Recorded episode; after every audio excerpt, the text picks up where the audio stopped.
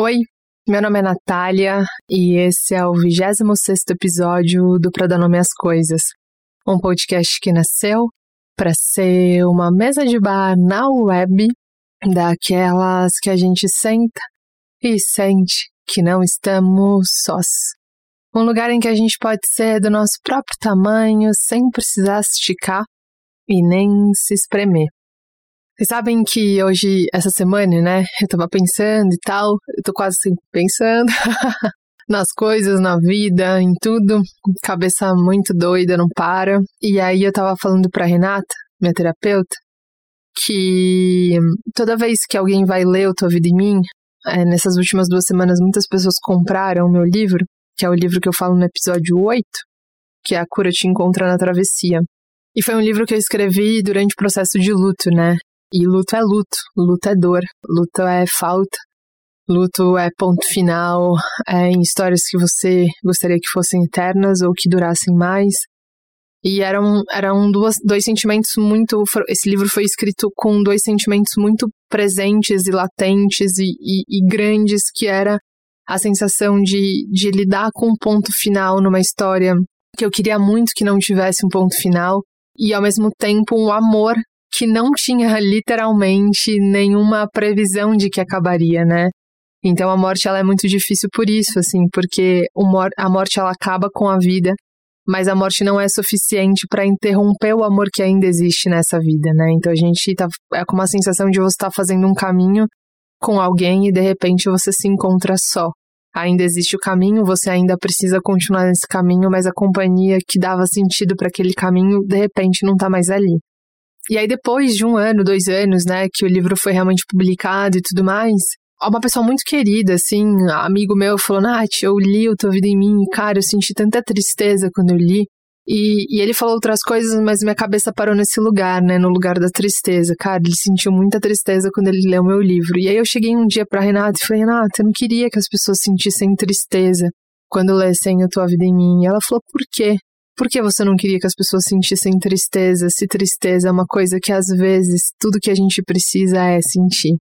Às vezes tudo que a gente precisa sentir é sentir a tristeza, né?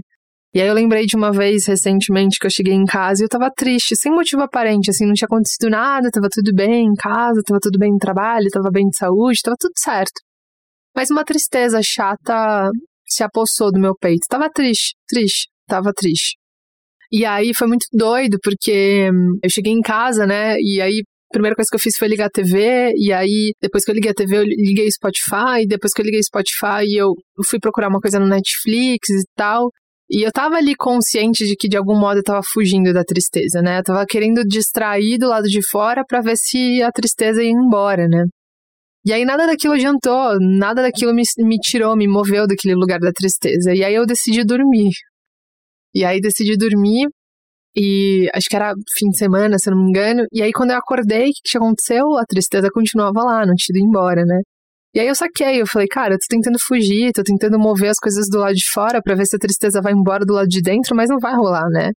Então massa. E falei para mim, né? Falei, então massa, tristeza, a gente vai viver esse dia junto. E aí eu fui, fiz um macarrão, falei, boa, tristeza, vamos já, vamos lá comer junto comigo. E aí depois eu sentei na, na sala para ler um livro, boa tristeza, vamos lá, vamos ler comigo. E aí de repente passou. E aí, hoje olhando para trás, né, eu fico pensando no poder que tem mesmo a aceitação, né, de aceitar as coisas tal como elas são, né, tipo, não, não fantasiar em cima da realidade e tal.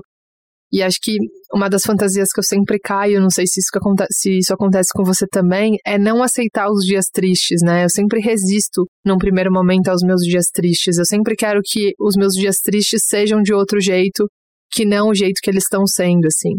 Quase como se eu tivesse internalizado que minha vida só pode ter dias felizes, que minha vida só pode ter dias produtivos, que minha vida só pode ter dias que são legais de serem vividos. E a vida não é isso. A vida às vezes é tipo, é, tem fases que que, cara, são um combo e, e, um emaranhado de dias difíceis, de dias chatos, de dias entediantes, de dias que são que a gente torce, embora a gente não quis, tenha uma consciência de que torcer pela sexta-feira faz com que a nossa vida o que a gente está dizendo para a vida é eu não quero essa semana e quando a gente fala não quero essa semana eu não quero essa parte da minha vida então diminui minha vida Às vezes é isso que a gente consegue desejar, né? Às vezes tá um saco mesmo, às vezes é chato mesmo.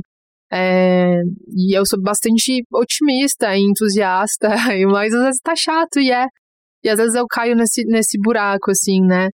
E é isso que a Renata falou para mim foi muito importante, assim, e, e, embora eu sempre me esqueça disso nos meus dias, dias tristes e eu só vá lembrar disso depois que eu já fiz várias coisas do lado de fora para tentar acalmar dentro, esse, essa percepção dela ainda me chega, assim, né? Tipo, os dias tristes são dias da nossa vida, assim como os dias alegres, assim como os dias de festa, assim como os dias de conquista também são dias da nossa vida. A frustração faz parte, o medo do fracasso faz parte, o tomo faz parte, a decepção faz parte, a desilusão faz parte de uma vida viva.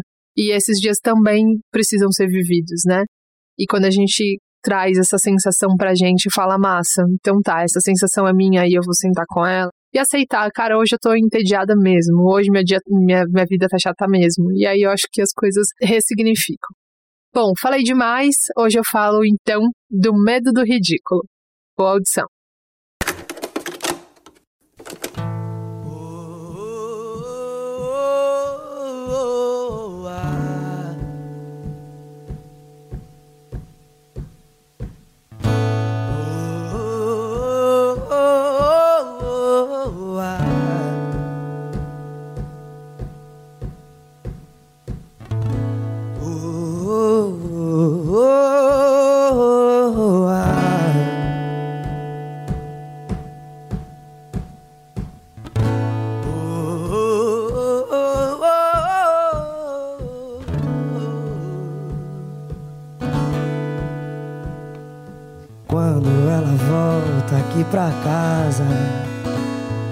Tudo florescer. Eu amo filme nacional, mas eu fiquei tão triste, tão triste quando a Regina Volpato saiu do Casos de Família. Eu adoro assistir a documentários, mas eu não perdia um topa tudo por dinheiro. Na minha playlist tem Caetano e Gil, mas com dois toques você chega numa seleção incrível de Belo, Sampa Crio e Pichote. Na minha estante tem Jorge Amado e Machado de Assis, dividindo espaço com aquele livro de autoajuda que eu comprei por R$19,90 nas Americanas. Aos vinte e poucos anos, eu aprendi a amar a genialidade do Dostoiévski com a mesma intensidade que eu jamais vou poder esquecer de Maria do Bairro, Marimar e Usurpadora nas tardes do SBT faz tudo florescer. Eu sou capaz de sentar contigo e dar uma opinião sincera, boa ou não, sobre política, autoconhecimento, meditação, inteligência emocional ou literatura, e levantar tirando o sapato para dançar Lulu Santos no meio da pista com várias pessoas desconhecidas. Amanhecer. Eu posso discutir racismo e machismo contigo na mesma intensidade que eu vou tentar te convencer que a Porta dos Desesperados, na apresentação ilustre de Serginho Malandro, foi o melhor programa dos anos 90. E quando você achar que eu sou iluminado, e quando você achar que eu sou segura, foda, zero defeitos, eu vou te contar que eu me peguei arquivando um vídeo no Instagram com medo com medo de ser arrastada para a zona do ridículo. Aliás, o medo do ridículo me assombra.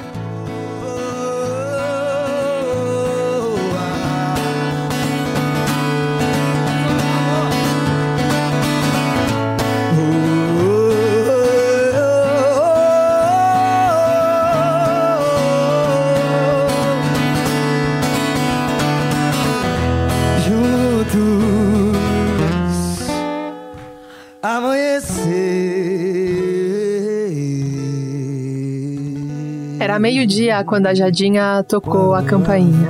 Amiga, senta no sofá, você sabe, a casa é sua, tem água no bebedouro. Você quer macarrão? Eu fiz um, tá muito bom, mas assim, dá para segurar uma meia horinha. Eu tô só terminando esse texto e a gente já vai. A Jadinha e eu tínhamos combinado de encontrar uma turma de amigos em um dos vários blocos que iam rolar em São Paulo. Enquanto eu percebia que aquele glitter que estava na minha cara com certeza ia sair no meu exame de sangue, a Jadinha me perguntava o que, eu ia fazer no dia seguinte. E eu dizia que no dia seguinte, que era o dia do meu aniversário, eu queria fazer alguma coisa mais simples, amiga, sabe? Esse ano eu não sei, eu não tô na vibe de grandes comemorações. Eu combinei com meu pai de almoçar uma coisa mais tranquila, assim. Eu acho que é exatamente isso que eu quero fazer esse ano. A Jadinha dizia que entendia, que claro, é isso, amiga. Às vezes a gente precisa fazer exatamente o que a gente precisa fazer. Amiga, é Beleza Rara que tá tocando. Caralho, Beleza Rara. Mano, eu amo essa música. Essa música é muito boa, eu amo também. No meio da multidão, a gente começou a dançar. E música boa após música boa, dançando sem saber dançar, eu fui sendo tomada por uma sensação boa, leve, gostosa. Juntos, amanhecer.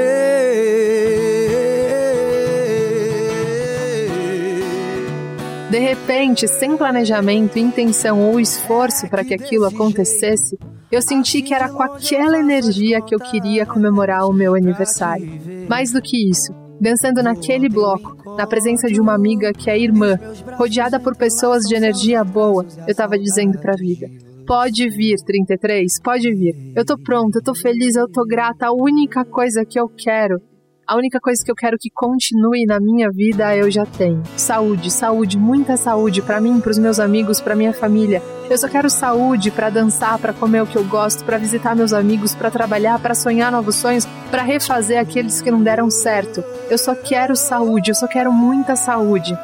Por coincidência ou sensibilidade, a Jardinha, que filmava a passagem do trio, desviou o celular dele e virou para mim. E ali, com a lente do celular, ela me registrou dançando. Dançando enquanto eu fazia uma prece. A prece de como eu queria que aquele ano, aquele ano que começaria com meu aniversário no dia seguinte, começasse. Quando ela bate aqui na porta do meu peito, dá vontade de crescer. juntos amanhecer.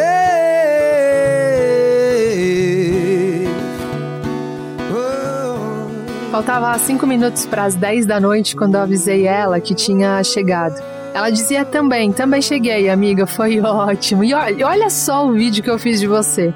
Eu dei play. Nos 15 segundos seguintes, eu apareço balançando os braços para fora e para dentro, enquanto o tronco vai para um lado totalmente contrário. Fica nítido que a música que eu canto está fora de ritmo. Aliás, tudo ali tá. Meus braços, minhas pernas e a giradinha que eu faço com as mãos acima da cabeça estão completamente dessincronizados. Mas isso só ia virar um problema no dia seguinte. Naquela hora, me pareceu que aquele vídeo tinha capturado a essência daquela prece. A essência daquele dia, a essência da minha alegria. Eu achei bonito demais e compartilhei no Instagram.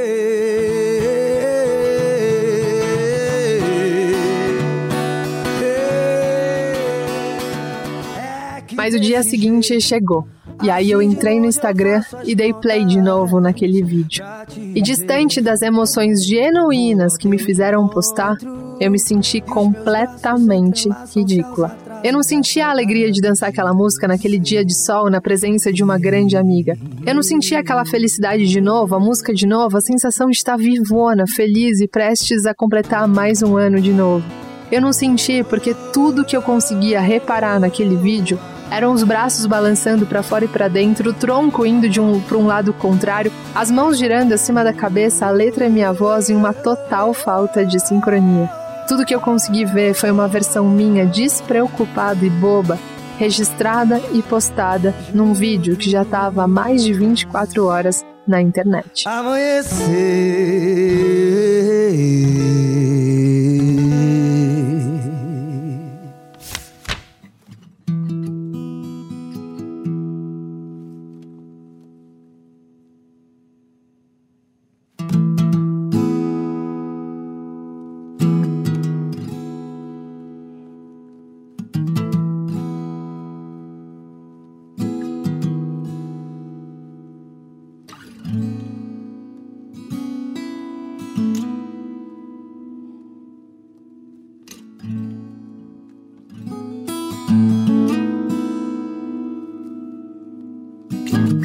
Com o celular na mão, eu pousava o dedo em cima da opção arquivar. Arquivar aquele vídeo era como me livrar de algo que eu não queria assumir que eu tinha feito, que eu tinha sentido. Arquivar era negar que aquilo não era extraordinário, mas só comum, só bem bobo, só bem sem propósito, só bem assim sem sentido, só quase ruim. Arquivar aquele vídeo era negar que aquela ali, bem boba, era eu também. Era também uma versão importante minha. Arquivar aquilo era de algum modo arquivar o medo do ridículo. Era me proteger dele.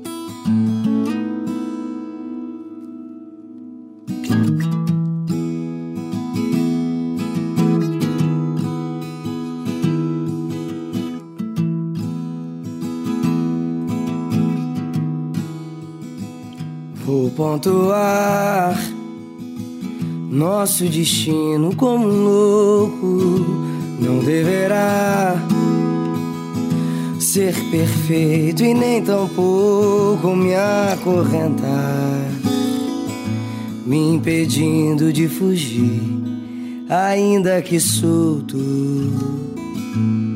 não conseguir sair. Às vezes a gente faz isso de outro modo. Às vezes a gente arquiva a ideia de pintar o cabelo daquela cor, de se matricular naquela aula de dança, de dizer sim para aquele esporte novo, de usar aquela roupa, de contar na roda que a gente assiste sim aquele programa, de mandar aquela mensagem dizendo: Cara, eu sei, eu errei, vacilei, me desculpa. Às vezes a gente arquiva a nossa verdade por medo da reação dos outros. Às vezes a gente arquiva a nossa verdade por medo de que as outras pessoas usem aquilo, que é basicamente o lugar onde a gente se sente exposto, criticado e julgado.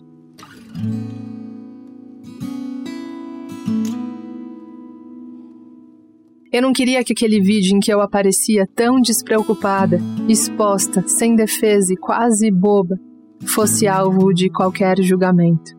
Eu não queria que as pessoas me achassem ridícula, então eu arquivei. Então eu arquivei, mas então às vezes a gente não faz. A gente não arrisca, a gente não manda mensagem, a gente não diz, a gente não pinta o cabelo, a gente não compra aquela roupa. Então, às vezes, a gente se arquiva.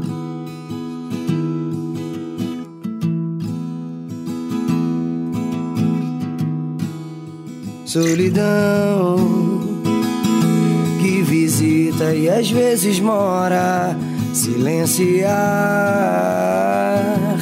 que perturba e ecoa o vício que dá, me pedindo pra contar as horas pra ver o sorriso retornar.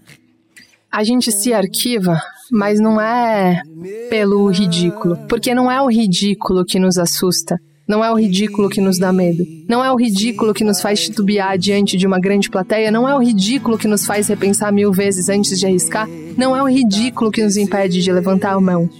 O que nos assusta valendo é o medo do julgamento. O que nos dá medo é de ser julgado, de ser apontado em praça pública, de ser diminuído.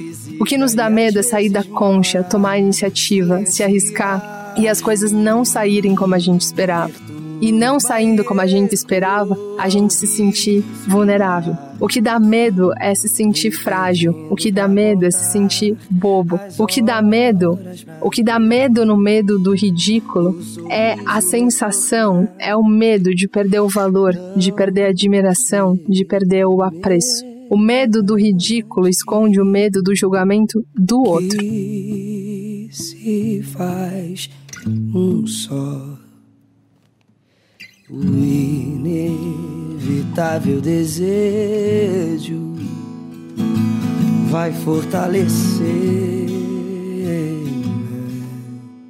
O medo do ridículo faz a gente se esconder, faz a gente esconder uma parte da gente enquanto ele nos esconde da vida.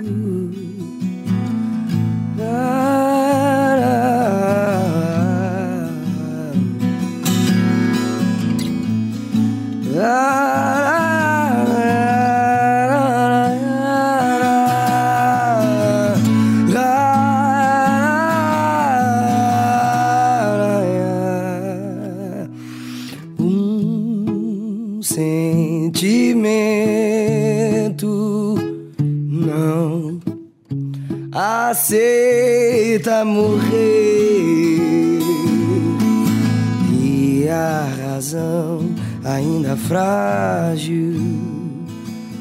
vai padecer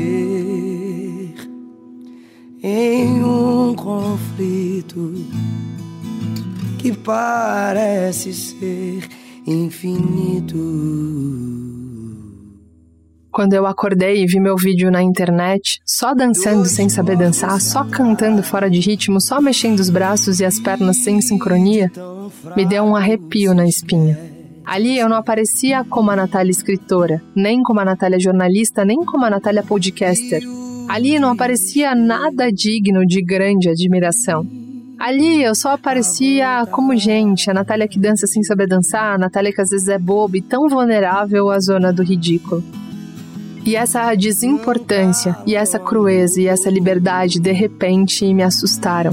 Mas também me fizeram pensar que a gente só cai no ridículo quando a gente se leva a sério demais. Quando eu aceito que o ridículo faz parte de mim, eu consigo me libertar dele. E como eu me aceito? Sabendo que eu sou muitas coisas e muitas versões dentro de uma única versão.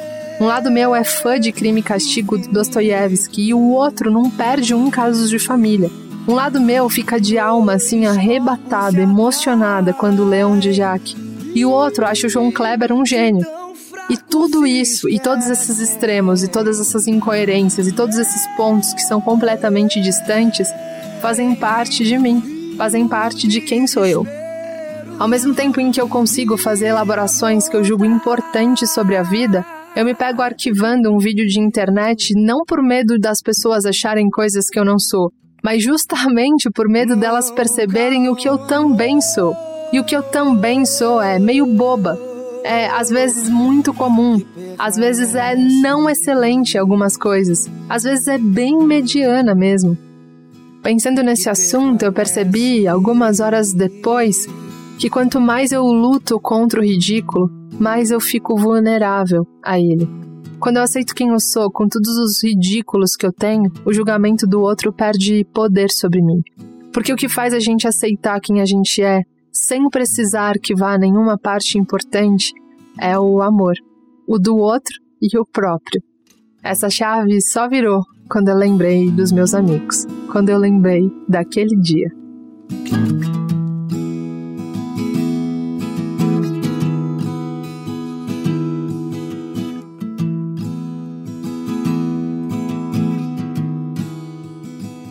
Vou pontuar nosso destino como um louco não deverá ser perfeito e nem tampouco me acorrentar, me impedindo de fugir, ainda que solto, não conseguir sair. Com 19 anos, eu trabalhava em um buffet infantil. Na época, eu trabalhava quase todos os fins de semana. Naquele sábado combinado que depois da festa eu ia encontrar as minhas amigas de infância. Já era sete horas da noite, o cansaço de três semanas seguidas já batia um assim forte nas minhas costas e nas minhas pernas. Enquanto eu circulava pelo salão com a bandeja de bebidas, eu repetia em looping: Cara, eu não vou sair hoje, eu não vou sair hoje, eu não vou sair hoje, eu tô muito cansada, eu realmente preciso ir para casa, eu não vou sair hoje. Eu dizia aquilo mentalmente, repetidamente, para me convencer de que eu precisava mesmo ir para casa. Eu dizia aquilo para convencer aquela parte minha que dizia: caramba, você só trabalha, você não vê suas amigas há mó tempo, meu, faz um esforço e vai. Eu dizia para mim que eu não ia sair hoje, que eu não ia sair naquele dia, porque eu precisava me convencer de que eu precisava respeitar o meu cansaço. Silenciar perturba e ecoa o vício que dá, me pedindo pra contar as horas pra ver o sorriso retornar. Quando eu passei pela porta da cozinha com mais uma bandeja de sucos, eu vi que no fundo do salão tinha um casal de pessoas de terceira idade. Eu lembro que ele usava um suspensório segurando a calça na altura do umbigo e ela tinha os cabelos bem grisalhos, assim, penteados pro lado. Eles não deviam ter menos do que 80 anos. Eu percebi que o copo dele estava só com um restinho de suco e segui para lá, na direção dele, enquanto minha cabeça dizia em looping: Eu não vou sair hoje, eu não vou sair hoje, não, eu não vou sair hoje, eu tô muito cansada, hoje eu não vou sair. Quando eu cheguei perto dele, ele virou o rosto para mim e eu estendi a bandeja na direção do peito dele. Na direção do peito dele, enquanto a minha cabeça dizia: Eu não vou sair hoje, eu não vou sair hoje, eu não vou sair hoje. E aí, na hora de dizer, na, em vez de dizer, o senhor está servido? Eu perguntei, o senhor vai sair hoje? A única coisa que eu consegui fazer foi largar a bandeja em cima de uma mesa, entrar na copa e sentar no chão de tanto que eu ria.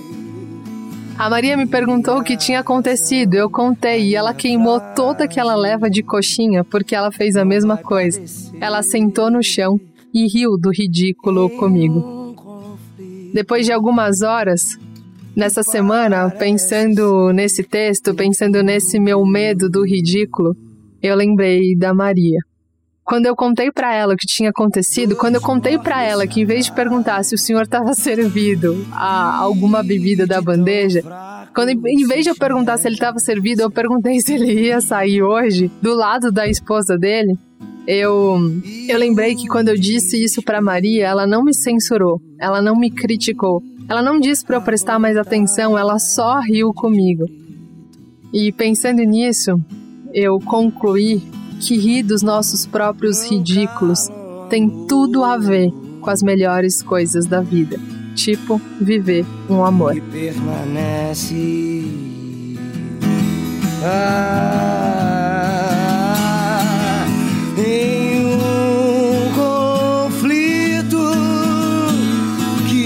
Parece ser infinito. Dois corpos se atraem e de tão fraco se esquecem.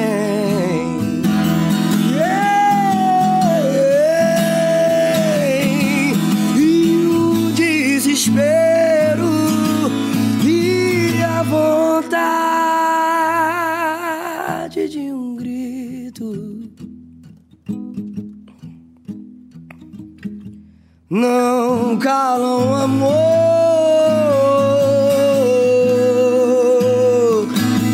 que permanece.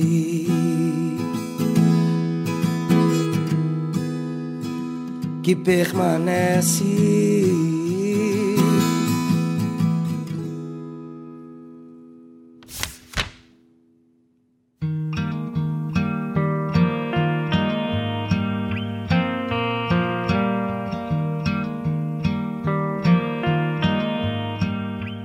Tenho para mim que as pessoas com quem eu me senti profundamente amada foram também as pessoas com quem eu me senti intimamente ridícula, sem medo e sem culpa. Foram as pessoas que acolheram a minha loucura e a minha lucidez com o mesmo entusiasmo e cuidado. Foram as pessoas para quem eu pude confessar que depois de assistir um filme com árvores assassinas, eu saí correndo pelo condomínio com medo delas me atacarem. Ser ridículo tem tudo a ver com um tanto de fragilidade, de ausência de controle, de vulnerabilidade, de reconhecimento dos nossos próprios limites. Eu lembro da primeira vez que eu fui fazer uma coisa nova no meu trabalho atual. Eu tô acostumada a escrever, mas aquele era um jeito novo de escrita e eu tava fazendo de uma forma bem lenta. Aquilo ali para mim era novo, daquele jeito era diferente. E aí eu fui tentar me desculpar, desculpa de eu tô demorando, né, cara? Eu tô um pouco lenta, mas aqui é para mim é meio novo, sabe? E ele disse: Relaxa, ninguém é rápido e bom o suficiente quando está fazendo algo pela primeira vez. Se alguém já lhe deu a mão e não pediu mais nada em troca, pense bem, pois é um dia especial. Eu sei, não é sempre que a gente encontra alguém que faça bem que nos leve deste temporal. O amor é maior que tudo, do que todos, até a dor se vai quando olhar é natural. Sonhei que as pessoas eram boas em um mundo de amor e acordei nesse mundo marginal. Amor tem a ver com poder confessar o inconfessável, mostrar tuas partes toscas, infantis, sem medo de que o outro o julgue ou use isso contra você. E foi pensando no amor, e foi pensando no medo do ridículo, que eu lembrei do amor próprio. O que me fez olhar para aquele vídeo de novo, no fim do dia, publicá-lo novamente, foi me perguntar: eu sou capaz de reconhecer o meu valor, mesmo quando eu tô dançando de um jeito bobo e desengonçado num vídeo de internet? Eu sou capaz de reconhecer o meu valor, mesmo quando o aplauso não vem colado aquilo que eu fiz? responder essa pergunta com sinceridade até alcançar uma resposta que, para o nosso amor próprio, pareça suficiente, é um exercício difícil.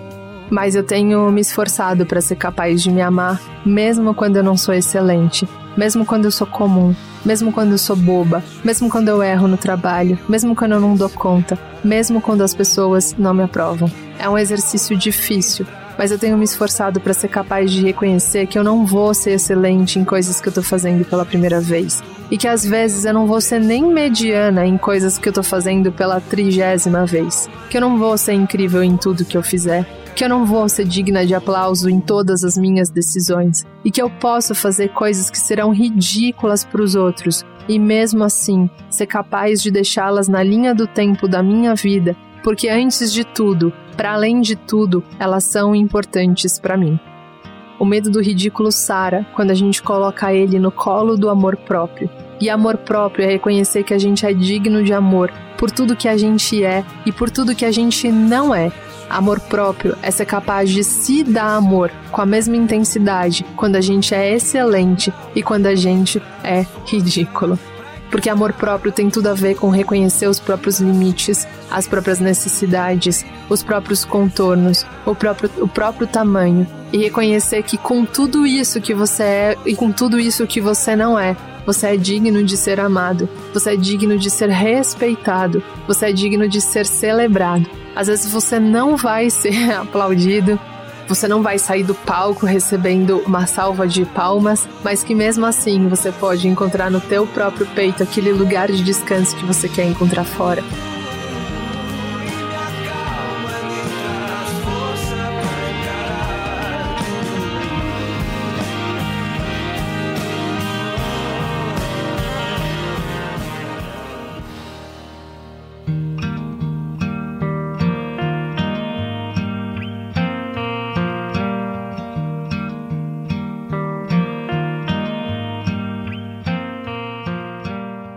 Medo do ridículo também esconde o nosso medo do nosso próprio julgamento. É uma delícia se olhar no espelho e ver que a gente é foda em algumas coisas, mas muito difícil se olhar no espelho e reconhecer que a gente é mediano em outras coisas.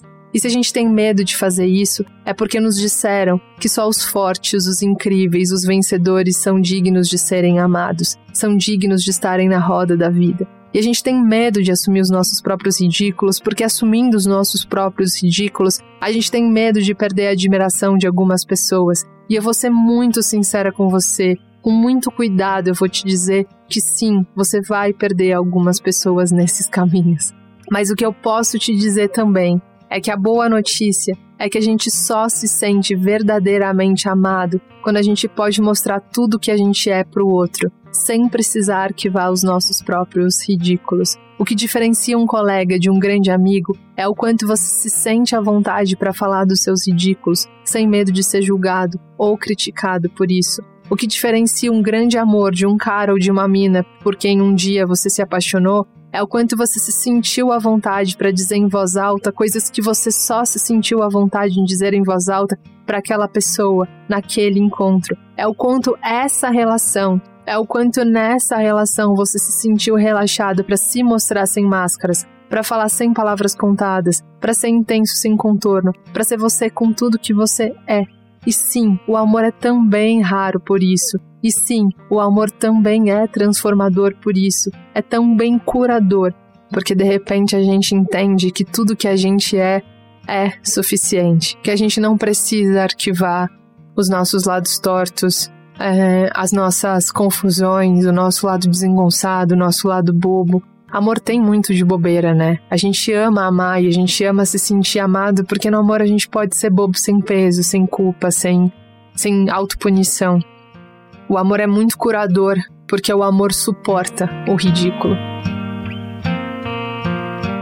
Se alguém já lhe deu a mão e não pediu mais nada em troca, pense bem, pois é um dia especial. Eu sei, não é sempre que a gente encontra alguém que faça bem, que nos leve deste temporal. O amor é maior que tudo, do que todos, até a dor se vai quando olhar é natural. No fim do dia, o que me fez desarquivar aquele vídeo foi lembrar que a maior parte das pessoas que eu admiro não estão nos grupos de vencedores, de irreparáveis, de impecáveis, de zero defeitos da internet.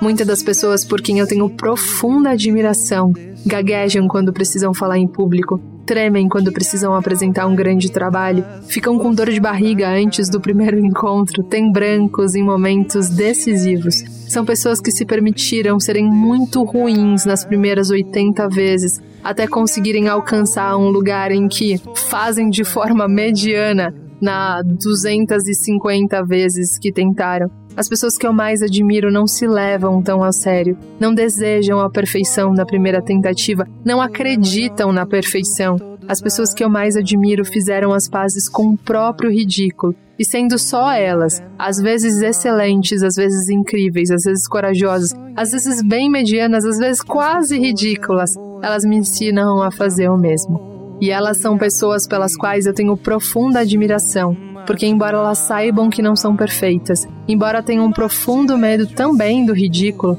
elas estão ancoradas na própria verdade. E mesmo falhas, e mesmo vulneráveis, e mesmo imperfeitas, elas se sentem dignas de serem amadas. O que me fez desarquivar aquele vídeo e o que me fez colocar esse podcast no ar foi me responder. Se algum dia algum dia alguém me ridicularizar pelo que eu tô fazendo aqui, se algum dia alguém questionar a forma com que eu tô fazendo esse projeto, eu sou capaz de me ancorar na minha verdade, eu sou capaz de me defender como eu defenderia o meu melhor amigo? Entre escolher o julgamento do outro e a compaixão pelos meus próprios caminhos, de qual lado eu fico? A resposta para essa pergunta é esse podcast no ar e a esse vídeo de novo, de volta na minha linha do tempo. Acalma e me traz força pra encarar tudo. Mas te vejo e sinto o brilho desse olhar. Que me acalma e me traz força pra encarar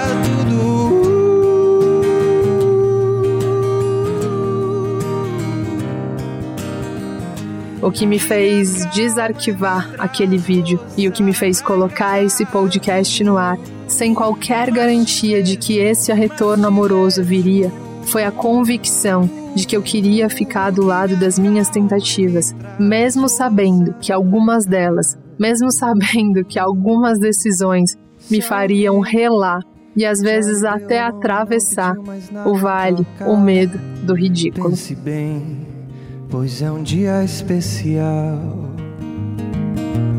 Eu sei, não é sempre que a gente encontra alguém. Reconhecer, e aí eu entendi que para aprender a lidar com o medo do ridículo, eu precisava antes reconhecer o meu valor. E reconhecer o meu valor é confessar que, embora eu tenha desenvoltura para falar com a câmera e para gravar podcasts, eu tenho uma timidez que me expõe real ao ridículo em todos os primeiros encontros que eu já tive. Reconhecer meu valor é assumir que eu me esforço para ter lucidez nas questões principais da vida, mas que a sombra do meu mancebo na parede do meu quarto me faz acender a luz no meio da madrugada, com medo de que aquela minha blusa projetando a sombra seja um bandido, um mal, um espírito ruim. Reconhecer o meu valor é agir com humildade. E humildade, pela etimologia da palavra, é ver a realidade como ela é. E a realidade é que eu sou realmente um tanto incrível, um tanto singular, um tanto corajosa, e o outro tanto bem cru, bem simples, bem mediana e bem ridícula às vezes. Por é maior que tudo do que todos até a dor se vai quando olhar é natural. Sonhei. O que eu entendi nesse percurso todo é que existem pessoas fora da curva mas não existem pessoas que estão para além ou acima de todas as curvas. Ninguém é excelente em tudo, ninguém é bom em tudo, ninguém é incrível em tudo.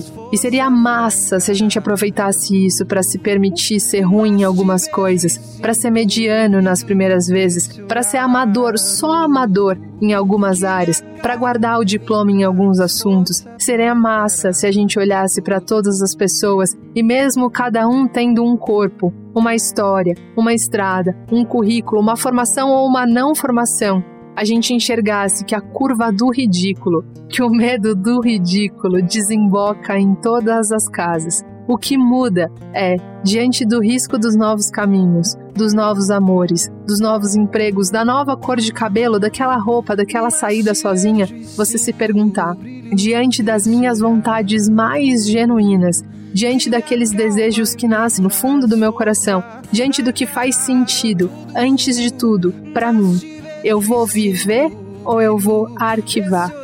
Não tem caminho certo. O que tem é o caminho que faz sentido para o seu coração. E coração é solo sagrado. A gente não deixa o julgamento de todas as pessoas entrar. Que me acalma e me traz força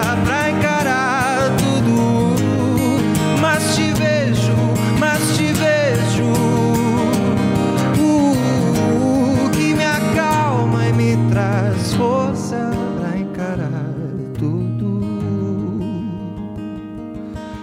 Oh, oh, oh.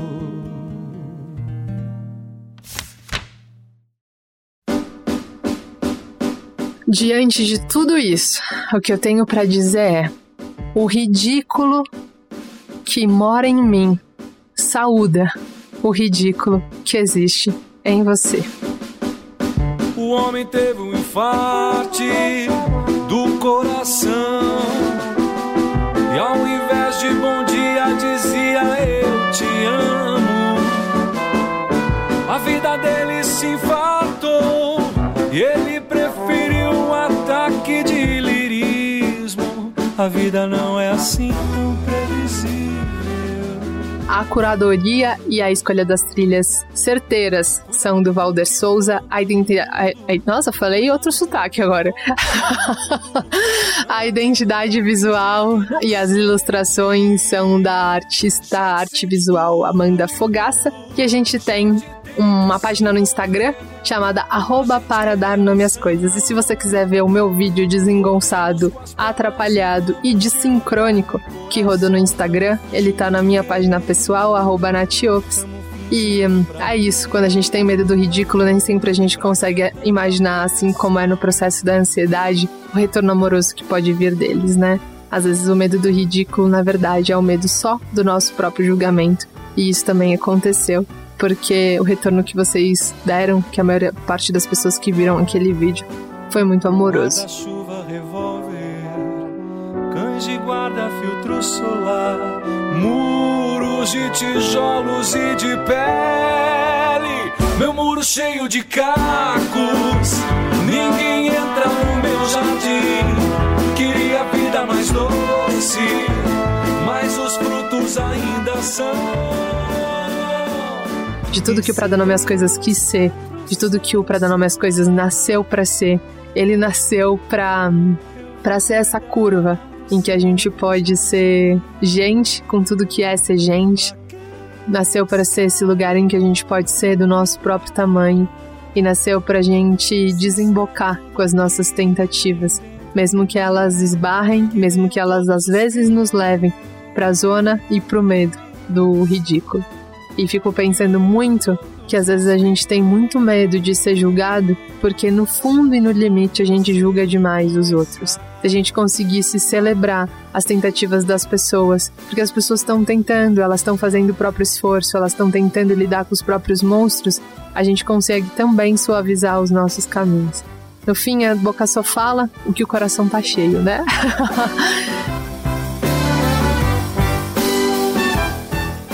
Às vezes o chicote que dói no nosso corpo nem vem da mão do outro, vem da nossa própria mão, vem do nosso próprio julgamento. Portanto, repito, o ridículo que há em mim saúda o ridículo que há em você. Sigamos, ridículos ou não, potentes ou não, corajosos ou não, medrosos ou não, inteiros, sobretudo inteiros. Obrigada, cara linda, obrigada pela companhia. Eu te encontro de novo com uma porção de batata e de um uma meia porção sobre a vida aqui no nosso Pra Dar Nome às Coisas. Um beijo. Cuidado com o que toca no mundo. Não adianta fingir que não sente. Gente sente tudo. Gente tem que se envolver. A gente é emoção com as pernas e vamos devagar com o coração. Tamo fugindo de quê? Tamo fingindo pra quê? Pra que tanta proteção?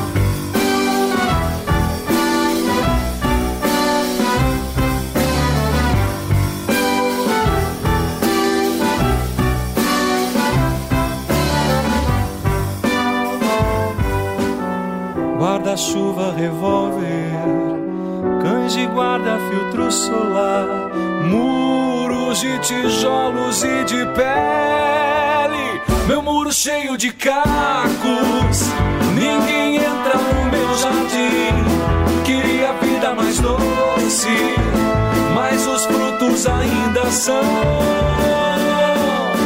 E se você trouxer o seu lar?